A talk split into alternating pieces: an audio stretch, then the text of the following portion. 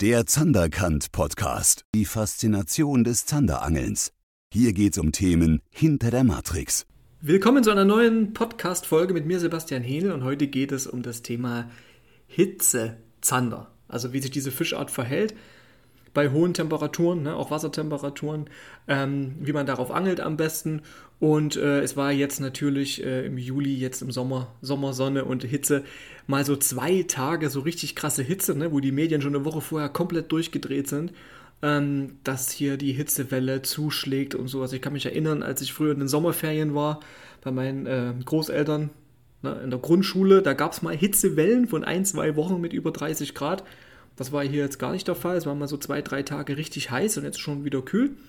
Ähm, aber es ist quasi ein bisschen, ja, ganz schöner Hype gewesen. Vor allen Dingen auch im Internet bei den Anglern habe ich gemerkt, ein großer Hype, dass es ja schon fast moralisch nicht vertretbar ist, bei Hitze überhaupt angeln zu gehen, weil die Fische schon genug gestresst sind.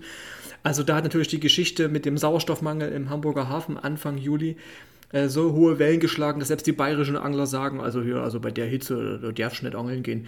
Also es ist ähm, sehr, sehr spannend gewesen, die Zeit. Ich werde mal meine Einblicke, meine Erfahrungen dazu mal hier in dem Podcast wiedergeben bei welchen Wassertemperaturen ich Zander sogar schon gefangen habe. Auch eine richtig krasse Geschichte, die mich auch total überrascht hat damals und dazu einfach mal ein paar ja, Einblicke geben. Für mich ist der Zander und für alle Zanderfreaks, die regelmäßig und an verschiedenen Gewässern fangen, ein Sommerfisch. Ja, Zander lieben warmes Wasser. Das kommt wahrscheinlich auch von der ja, von dem Herkunftsgebiet der Zander ne, in Südosteuropa, wo er seinen Ursprung hat, im Kontinentalklimagebiet, die halt richtig heftige Sommer haben, aber auch krasse Winter. Und ähm, Zander mag warmes Wasser. Ab 20 Grad Wassertemperatur hat der Zander seinen höchsten äh, Stoffwechselumsatz und auch seine höchste Aktivität. Das ist total krass. Nur muss man nur ähm, wissen, wie man dann drauf angelt. Ne? Ähm, viele Angler sagen immer, vor allen Dingen Angler in Seen, der Herbst, also ab Herbst, da beißen die erst richtig gut, weil die für den Winter nochmal fressen müssen. Nein, das stimmt nicht. Der Zander frisst im Sommer am meisten, nur gibt es bestimmte, da komme ich später im Podcast auch nochmal darauf zu, rück äh, in Seen vor allen Dingen Sprungschichten, äh, dass die Zander halt nicht so am Grund kleben, auf den Stellen, wo sie im Herbst halt stehen. Ne? Und dann erst, wenn die Schichten sich auflösen, äh, auf dem Herbst zu, wenn das Oberflächenwasser kalt wird, also genauso kalt wird wie das äh, mittlere Wasser und dann ineinander zusammenfällt, dann tauchen die wieder am Grund auf und die Angler, die das ganze Jahr immer an derselben Stelle am Grund angeln, sagen, erst ab Herbst beißen die. Ist so ein Phänomen, muss ich jedes Jahr lachen, äh, finde ich total witzig. Nee, hat damit gar nichts zu tun. Die beißen im Sommer richtig krass gut. Äh, du musst, musst ein bisschen anders drauf angeln. Also im See auf jeden Fall. Im Fluss, ähm, Flussangler können es ja bestätigen, die beißen auch im Fluss sehr, sehr gut im Sommer. Ähm, daran, da wollte ich aber gar nicht hin. Ich wollte dahin, dass wirklich der Zander ein Sommerfisch ist. Also dass er wirklich seine höchste Aktivität ab 20 Grad Wassertemperatur hat. Na, viele, die jetzt dann schon jetzt äh, so ähm, empfindlich geworden sind, oh, ab der Temperatur überhaupt noch zu angeln, das stresst die Fische, sei gesagt, der Zander liebt warmes Wasser. Sauerstoffsättigung ist aber ein anderes Thema. Das hat nicht unmittelbar mit der Wassertemperatur zu tun, aber je wärmer das Wasser ist, desto weniger Sauerstoff bindet das, das ist richtig, aber ähm, die Sauerstoffsättigung hat andere äh, Geschichten noch. Also da hat was damit mit, mit Nährstoffen zu tun, mit Algenblüte zu tun, ähm, wie viel Sauerstoff wird verbraucht im Gewässer. Ne? Ähm, und es gibt bestimmte Schichten, wo sich Sauerstoff zum Beispiel am Grund in tiefen Gewässern im Sommer äh, eine sauerstoffarme äh, Wasserzone sich befindet und deswegen der Fisch höher rückt und deswegen auch am Grund nicht mehr so zu finden ist, vor allen Dingen an tieferen Plätzen nicht. Und ähm, das hat der Sauerstoff damit eigentlich zu tun. Wir hatten ja Anfang, äh, des, äh, Anfang Juli das, das Problem, dass man im Hamburger Hafen, dem Hafengebiet, ne, trotz Ebbe und Flut, also trotz Tideneinfluss durch die Nordsee, äh, ein Sauerstoffmangel da war. Das ging so eine Woche, anderthalbe, war ein Sauerstoffmangel, wo auch Fische kaputt gegangen sind.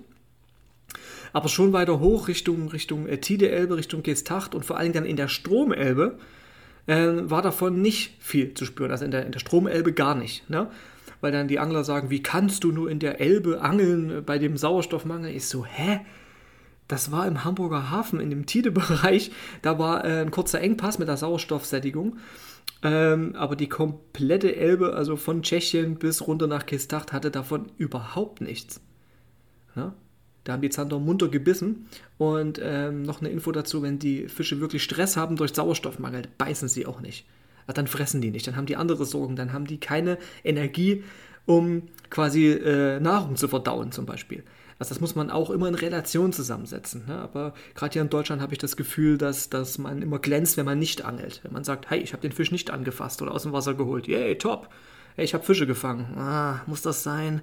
Also irgendwie kippt das in so eine sehr, sehr seltsame äh, Geschichte, äh, dass man moralisch immer gut dran ist, wenn man keine Fische fängt.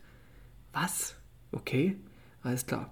Sich zu mäßigen, ne, wenn man richtig gut fängt, dass man das nicht übertreibt, habe ich ja schon in anderen Podcasts angesprochen. Ne? Finde ich selber gut. Ne?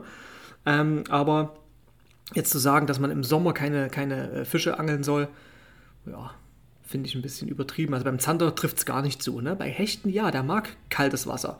Und da beobachte ich, dass der quasi in, in, in, in tieferen Seen, auch in kühleren, tieferen Schichten steht weil er einfach dort mehr Sauerstoff findet. Und das, also nicht in ganz tiefen, aber in bestimmten Zonen sich aufhält, wo es kühler ist und auch mehr Sauerstoff gebunden ist, also gelöst ist. Ne? Und äh, das Hechte diese Hitze nicht so gut vertragen. Das stimmt. Wenn ich aber auf Zander angel, ist das eine andere Geschichte. Und ähm, warmes Wasser bedeutet eben nicht Sauerstoffmangel.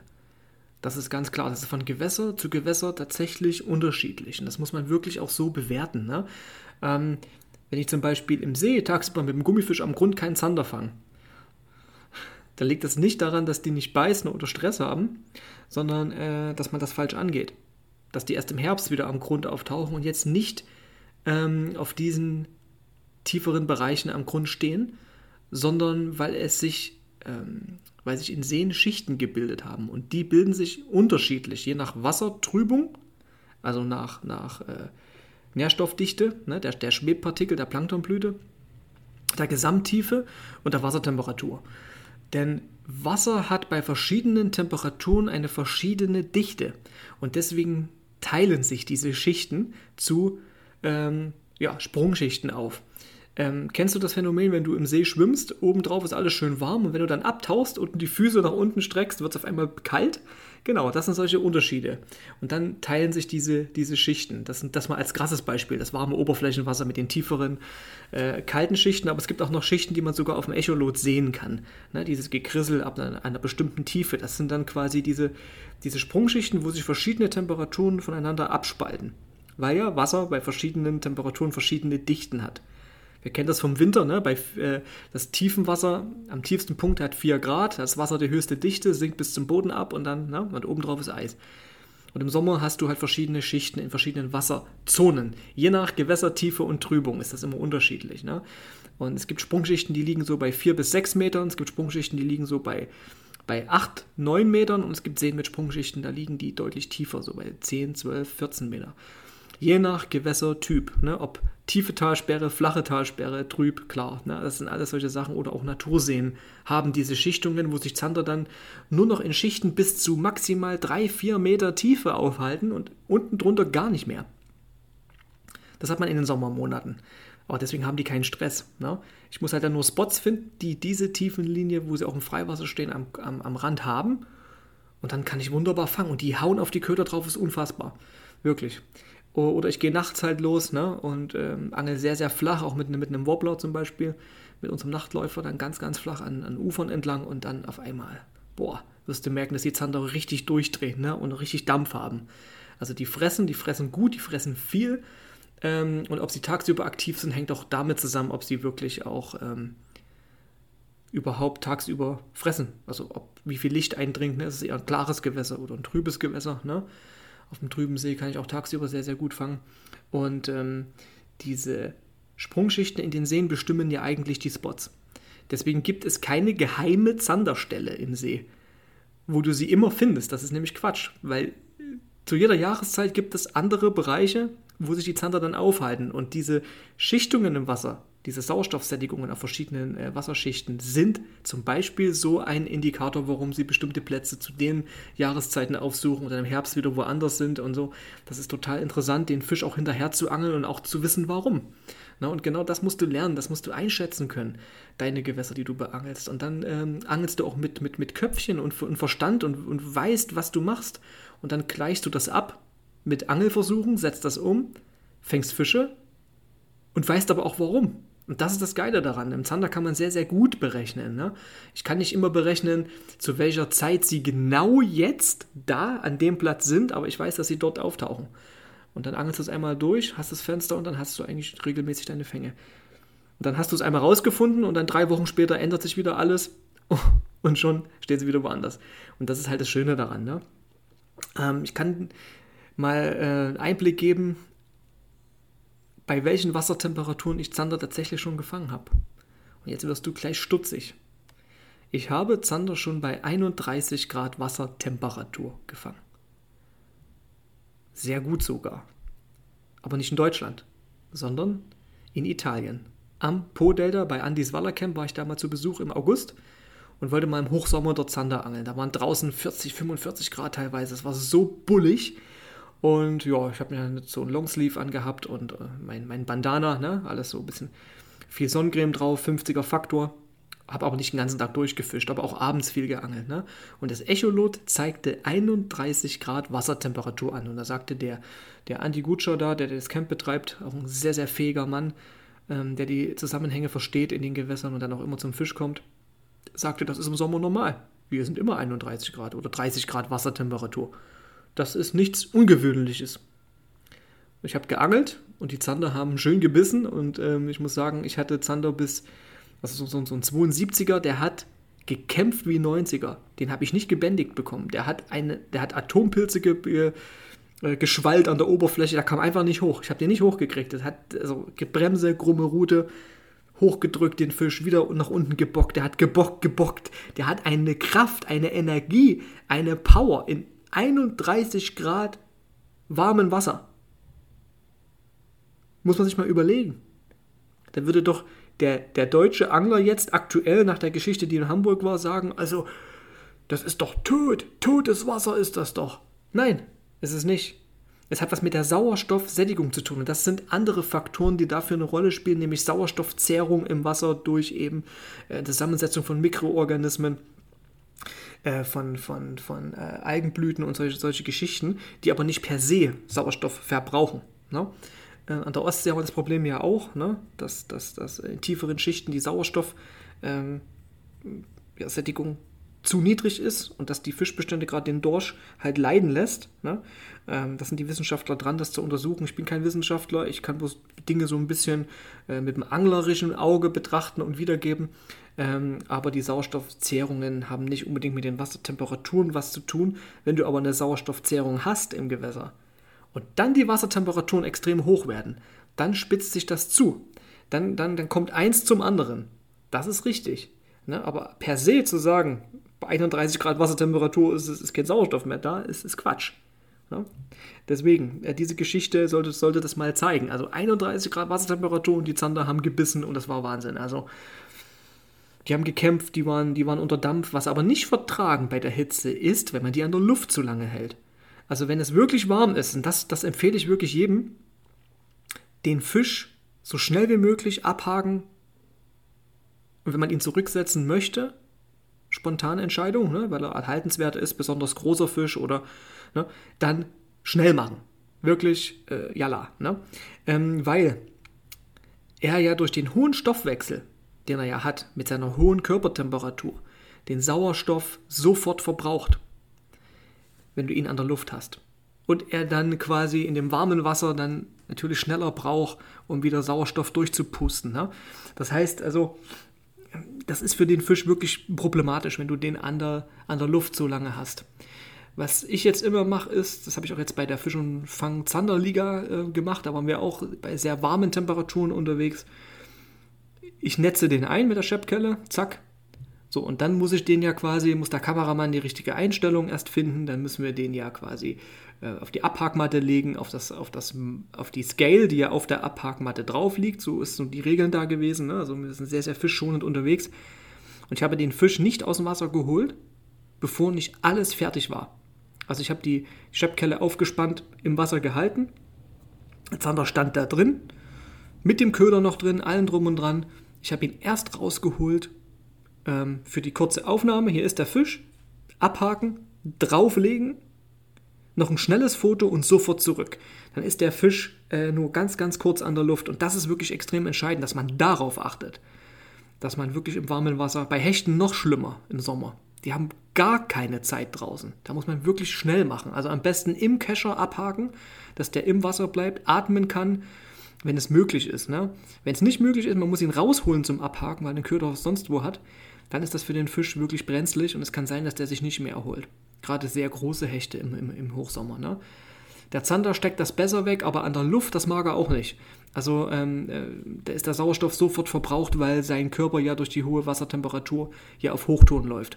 Ne? Im Winter, wenn der Fisch kalt ist, dann kannst du den, da hast du Zeit. Tatsächlich hast du Zeit. Der erstickt draußen nicht, weil der Sauerstoff im Blut gelöst ist und auch sich nicht so schnell verbraucht, weil der Fisch kalt ist. Da ist er genauso kalt wie das Wasser.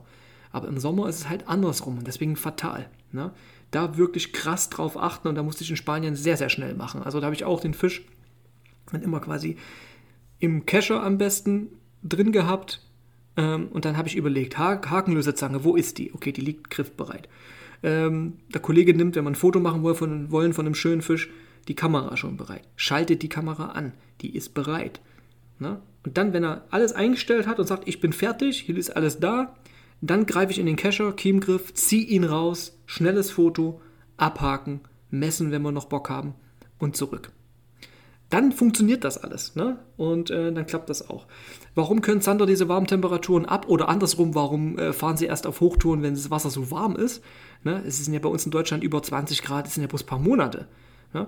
Der Zander ist ja eigentlich nicht von hier der stammt ja aus Südosteuropa, also aus wirklich Kontinentalklimabereichen, die sich im Sommer extrem aufheizen. Ne? Also Kasachstan, solche, solche Sachen da unten vom Borat, da kommt daher der Zander. Ne? Und er hat ja quasi in Spanien, wo es ja auch äh, richtig, richtig bullig, bullig heiß ist über, über den Sommer und die Wassertemperaturen wirklich echt, echt heftig hoch sind über einen längeren Zeitraum, sich ja extrem ausgebreitet. Ne? Man denkt mal an den, an den Ebro-Stausee oder auch andere spanische Gewässer äh, oder den Ebro-Fluss auch, ähm, dort sind die Zanderbestände ja so heftig, dass, äh, dass man ja sagen müsste, na, wenn die das nicht vertragen, dieses warme Wasser, müssten die ja quasi kaputt gehen. Machen sie aber nicht. Die sind am Start. Die lieben das. Ne? Die bilden dort echt heftige Bestände. Oder Balaton, ne? In Ungarn, da wenn es im Sommer richtig heiß ist, über mehrere Monate, das Wasser ist bestimmt genauso warm da. Äh, geht bestimmt auch an die 30 Grad ran teilweise. Der ist ja trüb, und extrem flach, dieser See. Der speichert ja durch seine Trübheit ja diese, diese, diese Energie, die die Sonne da reinballert. Ne, der heizt sich ja richtig auf und die Zander lieben das. Auch Karpfen mögen das auch. Ne? Äh, aber die Sauerstoffsättigung steht wieder auf einem anderen Blatt. Das hat mit den Verzehrern und Verbrauchern im Gewässer zu tun. Also wenn ein Gewässer überdüngt ist, kann es passieren, dass die Sauerstoffzehrung zu hoch ist und deswegen ähm, da ja, das Ding kippt. Ne? aber eh ein Gewässer kippt, das habe ich noch nicht gesehen. Ich habe es einmal gesehen am Rangsdorfer See, das ist südlich von Berlin, ist auch so ein eutrophes Gewässer. Ähm, mit, mit, mit, ja, hohen Nährstoffeinträgen durch umliegende Landwirtschaft und dort ist, ist, der Fischbestand halt extrem dicht, ne? eben durch die Eutrophierung. Eine Eutrophierung, ein gewisses Maß an Phosphaten ist gut fürs Gewässer. Das ist, das ist wie eine Art Dünger für alles. Ne? Das ist Dünger für Plankton, für Brutfische, die sich von dem Plankton ernähren. Ne? Also die ganze Nahrungskette ist gut und die Biomasse in so einem Gewässer ist extrem hoch. Wenn es aber über einen kritischen Punkt zu hoch kommt und zu viel Sauerstoff verbraucht wird und dann noch Hitze dazu kommt, dann kann es mal brenzlig werden und bestimmte, zum Beispiel ältere Fische gehen dann kaputt. Äh, dann hat man so eine kurze Welle von so einem Fischsterben, was immer unschön ist, aber ich habe es noch nie flächendeckend beobachtet, dass, dass im Hochsommer, nur weil es heiß ist und warme Wassertemperaturen sind, die Gewässer reihenweise umkippen. Also das, das ist so nicht. Und ähm, Fische lassen sich gar nicht angeln, wenn sie Stress haben durch Sauerstoffmangel. Also dann kannst du zwar angeln gehen, es wird aber nichts passieren. Also kannst du in so einer Situation die Fische gar nicht stressen. Ja? Und ähm, wie gesagt, der Hecht verträgt es gar nicht. Also absolut nicht. Ne? Ähm, den an der Luft zu halten. Und der ist auch deswegen in Spanien unten in diesen Ebro-Stauseen gar nicht so vertreten, weil der einfach mit der Hitze gar nicht klarkommt. Auch ähm, am, am, am äh, Po-Delta unten in Italien ist er auch nicht vertreten. Ne? Genauso wie am Balaton. Das mag er einfach nicht. Ne? Der Hecht, der gehört in den Norden. Ne? Wo es schön ruppig ist, schön kühl ist, ne? wo man im Sommer manchmal auch Temperaturspitzen hat, die sehr hoch sind und auch äh, mehr werden, diese Phasen, ne? weil der Jetstream so ein bisschen langsamer wird, dann halten sich Hochdruckphasen äh, länger. Ja, das könnte ein Grund sein dafür, dass Hechte dann auch manchmal ein bisschen Stress kriegen, aber dann beißen die auch nicht. Also ähm, die machen dann schon ihr Ding und chillen. Ne? Also nicht Angler verurteilen, die im Sommer irgendwie angeln gehen. Aber im Sommer, wenn du gehst und fängst Fische, darauf achten, dass man den Fisch dann wirklich äh, nicht so lange an der Luft hat. Also wirklich extremst kurz. Ne? Das ist mein Tipp dazu. So, jetzt habe ich mich, mich mal runter, runtergelabert. Ne? Also Zander sind im Sommer extrem aktiv, das macht Spaß, die haben Bock zu beißen, die sind aktiv, du musst nur wissen, wann du sie wo zu packen kriegst. Und in dem Sinne hören wir uns bald zum nächsten Podcast wieder. Und ähm, über die Zander-Liga bei der Fisch und Fang darf ich nicht so viel verraten. Äh, Guckt es euch an, das wird im Dezemberheft ausgestrahlt, also Ende November kommt die erste Folge. Und ähm, guckt zu. Ich bin happy gewesen mit der ganzen Geschichte, hat Spaß gemacht. Und in diesem Sinne, dickes Petri, bis zum nächsten Mal. Dickes Petri Heil, bis zur nächsten Folge. Spezielles Zander-Tackle für deinen nächsten Trip findest du auf www.zanderkant-shop.de. Du willst regelmäßiger und gezielter auf Zander angeln? Termine für ein persönliches Beratungsgespräch findest du auf www.zanderkant.de.